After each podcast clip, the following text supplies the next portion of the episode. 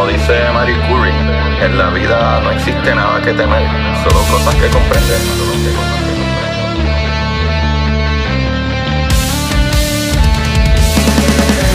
Recuerden correr y buscar la manera de aprender que más le divierta.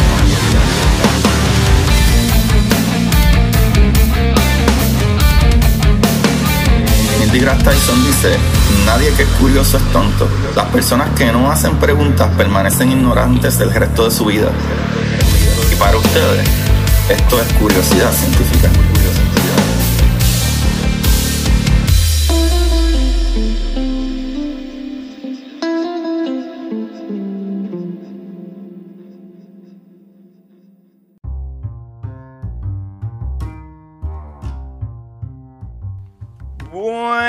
Corillo de Curiosidad Científica, otro día más aquí en el programa que te da lo que a ti te gusta, conocimiento, mi gente. Sobre todo, pues de una manera, ¿verdad? Eh, eh, arroz con pollo. Eso es la parte buena del podcast. Bienvenido a todos aquellos que le dieron play por primera vez. Eh, les agradezco que lo hayan hecho y estoy seguro que les va a gustar. Estoy seguro que les va a gustar porque es bien difícil entender a veces unas cositas y no todo el mundo tiene el tiempo de leerlo, etcétera, o, sentarse a hacer un paper. So, yo trato de explicar esto de la manera más, ¿verdad? Este, fricase, más arroz con pollo, la comida que ustedes coman de donde ustedes vengan, que es digerible, eso es lo que me refiero, que es digerible. Mi gente, con ustedes le habla su host, ¿verdad? Agustín Valenzuela. Y síganme en Curiosidad Científica Podcast en Instagram para que vean otras maravillas, otras cosas maravillosas. Eh, con esto les quiero dejar saber que vayan y chequen también a la red de podcast de PR Sin Filtro. La red de podcast de PR Sin Filtro consta de El Pocket, que es advice, ¿verdad? Financiero y cositas así. Consta de Café en Mano. Café en Mano Podcast con Don Juan del Campo. Chequenlo todos esos podcasts que están maravillosos. Y pues claro, Curiosidad Científica Podcast, muchachitos. Y pues nada, eh, bienvenidos, bienvenidos todos ustedes. Y el día de hoy eh, tengo un capitulito que la verdad, este, les dije que los jueves iba a ser eh, biografía y la parte cool del capítulo de hoy es que con esta biografía vamos también a hablar de otro tema, ya que entre la biografía y el tema no son tan largos, o vamos a unirlos los dos, ya que este científico está atado a una de las cosas más maravillosas, una hipótesis en un momento que se hicieron realidad. So vamos allá, mi gente. El día de hoy vamos a estar hablando de Paul Dirac o Paul Dirac. Este muchachito, para que lo sepan, nació el 8 de agosto de 1902 en Bristol. Es hijo de un padre suizo y una madre inglesa. Eh, cursó estudios en la Universidad de Bristol y Cambridge también, no se equivoquen. Eh, su teoría cuántica del movimiento del electrón le llevó en 1928 a formular la existencia de una partícula idéntica al electrón en todos los aspectos, eh, excepto en una cosita, en la carga. El electrón con carga negativa y esta hipotética partícula, por lo menos para aquel tiempo, spoiler era de carga positiva. ¿Qué sucede? Cuando tú hablas de un electrón, ¿verdad? Una partícula con carga negativa, que es como el electrón, y tú dices, ah, sí, pero es que los protones es carga positiva, otra partícula de carga positiva, sí, pero no tiene la misma masa y no se comporta igual. Ahí está el truco. Mi gente, la teoría se confirmó en el año 1932 cuando otro físico estadounidense, Carl Anderson, eh, descubrió el positrón.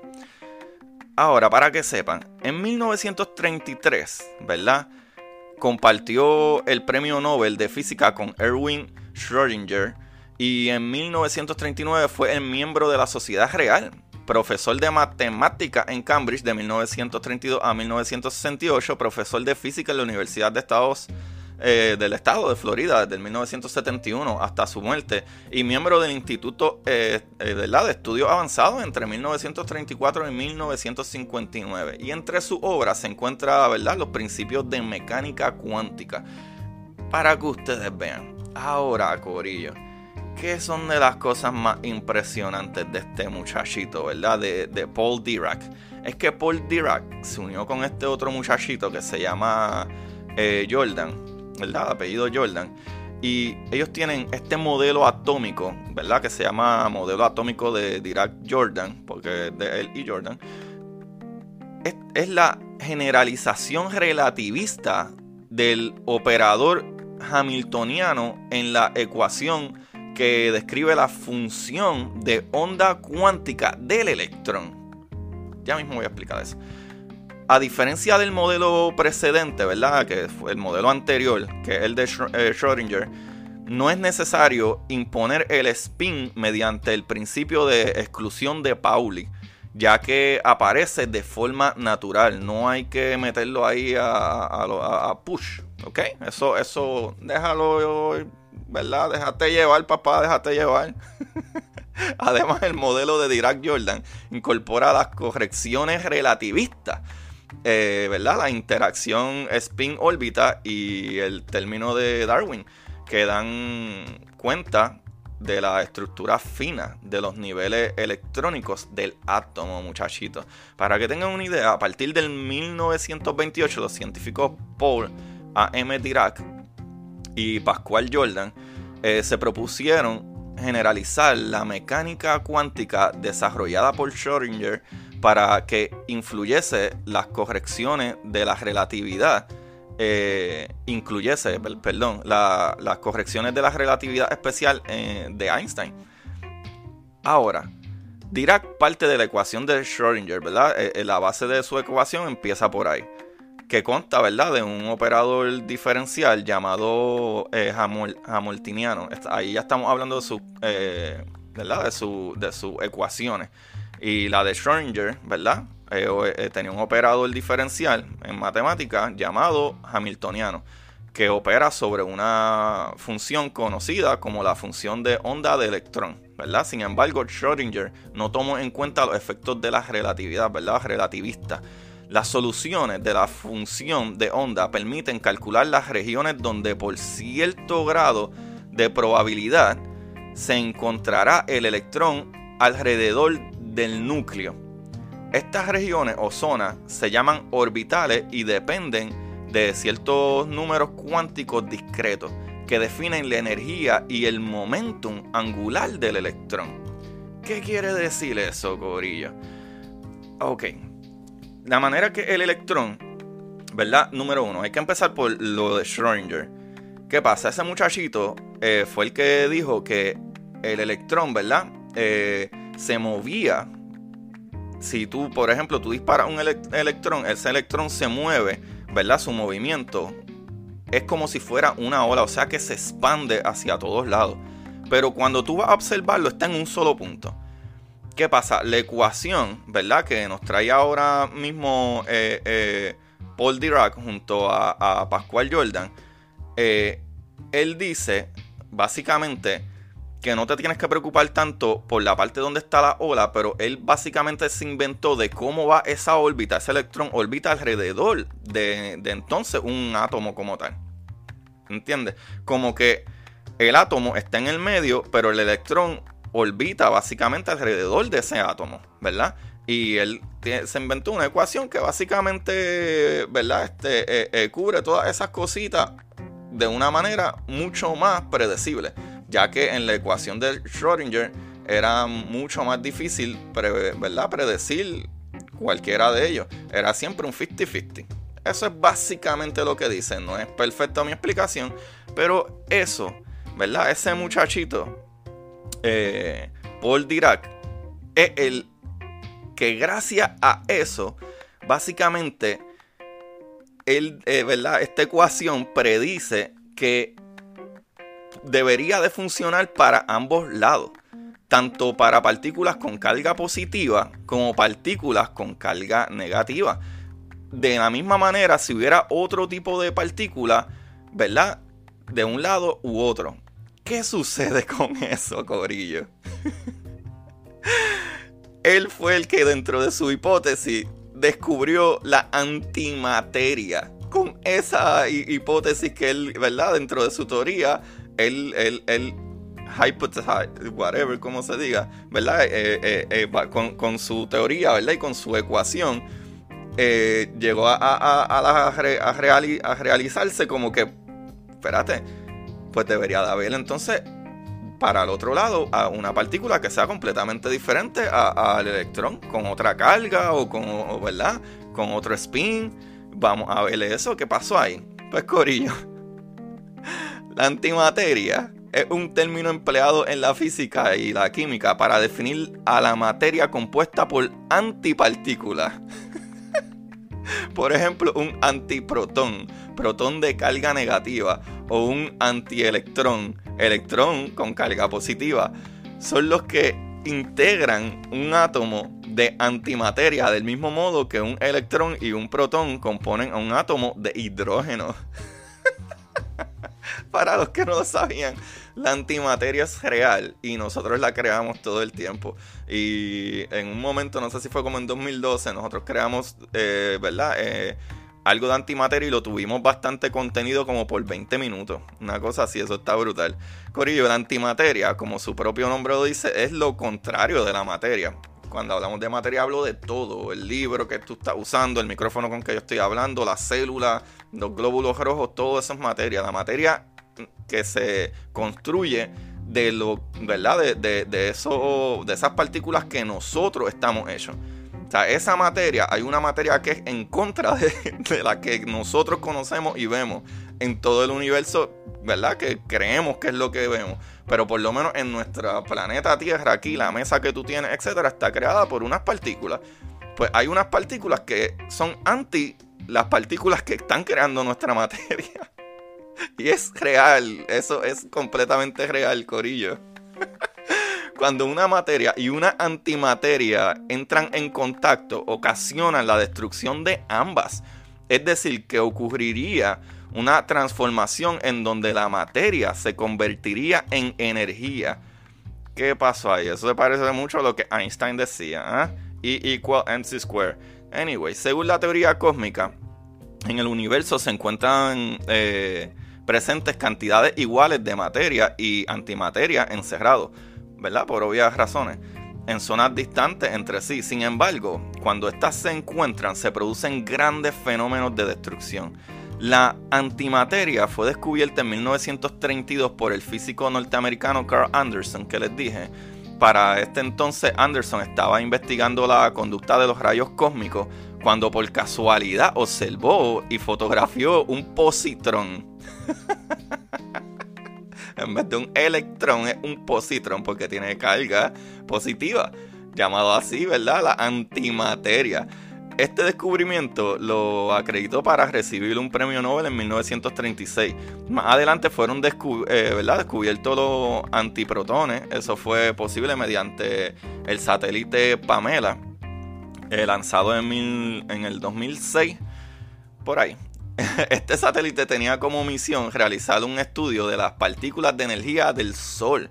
Con el paso del tiempo, el hombre fue perfeccionando la técnica de fabricación en forma artificial de un antiprotón en el CERN, ¿verdad? En el LHC, hacen bastantes cosas así. A través de los experimentos se ha confirmado que cuando la materia y la antimateria chocan, se neutralizan y desaparecen.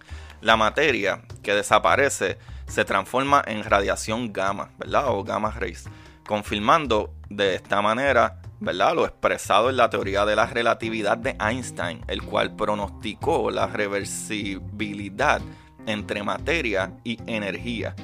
Wow, qué palabra más brutal, porque no me sale reversibilidad. que les dije I igual MC square E igual a MC al cuadrado. ¿Verdad? La energía igual a la materia eh, multiplicada por la velocidad de la luz al cuadrado. Corillo, la antimateria tiene diversos usos, ¿verdad? Puede ser utilizada como combustible, igual puede ser empleada para generar energía, ya que es una de las fuentes de energía más poderosas que haya conocido la humanidad. Además de no ser contaminante, una simple gota es capaz de producir para un día energía eléctrica a toda una ciudad. Así de potente es la antimateria. Díganme ustedes que este capítulo no está volando cabeza. Esto está brutal. esto está brutal. Papá, el día de hoy sí que nos votamos. Venimos con la biografía, venimos con información. Ah, también, ya ustedes saben que es la antimateria. No, otra cosa que eh, partículas, pero que tienen carga, o verdad, al revés. La pregunta maravillosa aquí es, la pregunta maravillosa aquí es, si podríamos lograr, eh, ¿verdad?, contener la antimateria de una manera estable, sea, ¿verdad?, con imanes o algo, para tratar de mantenerla más estable y unir un, pro, un ¿verdad?, eh, positrón y, ¿verdad?, y un, potrón de un protón de carga negativa y maybe crear un átomo de hidrógeno. Se podrá, ¿verdad? Se podrá crear materia realmente. Se supone, se supone que sí, porque se supone que es básicamente lo mismo, pero al revés. Pero no lo sabemos, pues no lo hemos logrado hacer. Pero de hacerlo así, ¿cómo sería la vida si tuviéramos ese tipo, ¿verdad? de partículas con cargas diferentes. ¿Sería muy diferente o sería simple y sencillamente esta misma mesa que yo tengo aquí y, este libro y, ¿verdad? Con simple y sencillamente diferentes bloques, ¿verdad? De construcción, por ponerlo así, lo que le dicen los building blocks. ¿Sabe? No se sabe, pero lo que está brutal es sí pensar en ello y saber que sí existe la antimateria. Y, ¿verdad, Corillo? Qué maravilloso. Qué maravilloso que ya sabemos, ¿verdad? De, Paul Dirac, quién era, gracias a él, eh, eh, ¿verdad? Y su, y su eh, nueva teoría y su nueva aplicación matemática para poder calcular el movimiento, ¿verdad? Y, y, spin de los electrones alrededor del átomo. Y llegó entonces a esta, ¿verdad? El descubrimiento que fue probado bien pocos años después, tres años después lo lograron probar de que sí esa antimateria existía. ¿Y cómo lo probaron? Pues hay uno, una maquinita. Cuando tú estás estudiando, ¿verdad? Este, esos rayos o, esas partículas de energía, y tú lo que haces básicamente es que tú puedes llenar una pecera, ¿verdad? Tú llenas una pecera eh, de oxígeno y la tapa y la sella, y entonces pones unos detectores, ¿verdad? Y unos magnetos. ¿Qué sucede? Los electrones que nosotros conocemos son carga negativa. O sea que el spin va a ir hacia un lado. Y por la masa del electrón, se sabe que un electrón cuando eh, esa, esa, eh, ¿verdad? esa partícula pasa por ahí, por ese oxígeno, lo que hace es que eh, tú puedes ver el chispoteo, ¿verdad? Como la chispa de agua dentro del cristal. Eso significa que un electrón chocó por ahí y, y, noqueó básicamente una partícula de oxígeno y la convirtió en, ¿verdad? en algo líquido, como un chispoteo. Así de sencillo, tú puedes crear este tipo de tecnología en tu casa. Así de sencillo es. ¿Qué sucede? Eh, cuando van y chequean la aplicación, ¿verdad? De qué fue lo que sucedió, este científico, ¿verdad? Que descubrió eh, la antimateria, eh, él se dio cuenta de que el spin, ¿verdad? Eh, para donde cogió eh, los electrones iban siempre para un lado y por su masa simple y sencillamente pueden doblarse ah, de cierta manera. ¿Qué sucede? De momento encontraron un solo, una sola partícula que cogió para el otro lado. O sea que significa que tenía una, carga eh, diferente a la del electrón. ¿Y qué sucede? Ah, sí, puede ser un protón. ¿Qué pasa? La curva que tomó es igual que la curva que tomaría el electrón por la masa que tiene. So, dijeron, no, es que no puede ser un protón, porque la masa del protón es diferente, no puede coger esa curva de la manera que lo cogió. Y ahí se dieron cuenta de que entonces, ah, pues, eso es antimateria, ese es el positrón. Y así fue que descubrieron eso. Qué maravilla, Corillo. Díganme que ese bochinche no está bueno. Ese bochinche está buenísimo, nene. Esta información la busqué de eh, buscabiografías.com, lifethere.com, L-I-F-E-D-E-R.com, conceptodefinición.de y iHeart.com iHeart.com. Corillo, empecé a leer un libreto, ¿verdad? Eh, nuevo, esta vez de ciencia ficción se llama Gauntlet. Eh, press Start to Play. Este librito es de Holly Jennings. Está, en verdad no empecé a leerlo en verdad estoy bien al principio, pero les digo que para todos esos gamers y que les gusta ciencia ficción, este librito les va a encantar. Eh, lo que he leído son dos capítulos, pero está interesante, me cachó, me cachó. Eh, desde un principio. So, no les puedo decir cómo termina porque todavía estoy empezando. Pero otro libro bastante corto. Para hacer un novel lo que tiene son como, I don't know, como 400 páginas. Algo así. Eh, ya. Algo así, 400 algo. Pero no, no, no. Y las, eh, las, las páginas son pequeñas. So, en verdad, un libro normal sería maybe ni la mitad, como 200, 250. So, un libro bastante fácil de leer también. So, ahí lo tienen. Gauntlet Press Start to Play de Holly Jennings. Vamos allá, mi gente. Gracias por escucharme una semana más, otro día más. Pues ya este es el segundo capítulo de la semana.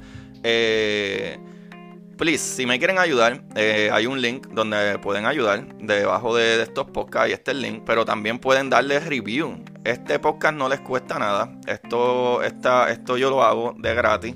So, yo no obligo a nadie que me pague por esto. So, si me quieren apoyar, pueden hacerlo vía ese link. Y también, la manera más fácil de hacerlo y gratis es darme un review o compártanlo. Que otra gente se entere de esta maravilla, Corillo. Para que aprendan igual que todos nosotros. agradezco, de, agradezco de corazón que me escucharan. Y toda la gente que está nueva aquí gracias, gracias por escuchar y gracias, ¿verdad? Por darle play y llegar hasta el final del capítulo. Vayan y chequen para atrás que hay más de 60 eh, capítulos, si no me equivoco, por ahí, 50 y pico 60, si no está el 60, pero hay otros capítulos que no tienen ni números, hay más de 60 cosas para que te diviertes, especialmente en estos tiempitos que están pasando esta cosa del corona. No te quedes aburrido, escuchate un podcastito como este, o como Café en Mano, o como el Pocket para que la pases bien. Gracias nuevamente, se les quiere mi gente. Recuerden buscar la manera de aprender que más les divierta. Bye bye. Y para ustedes, esto es curiosidad científica.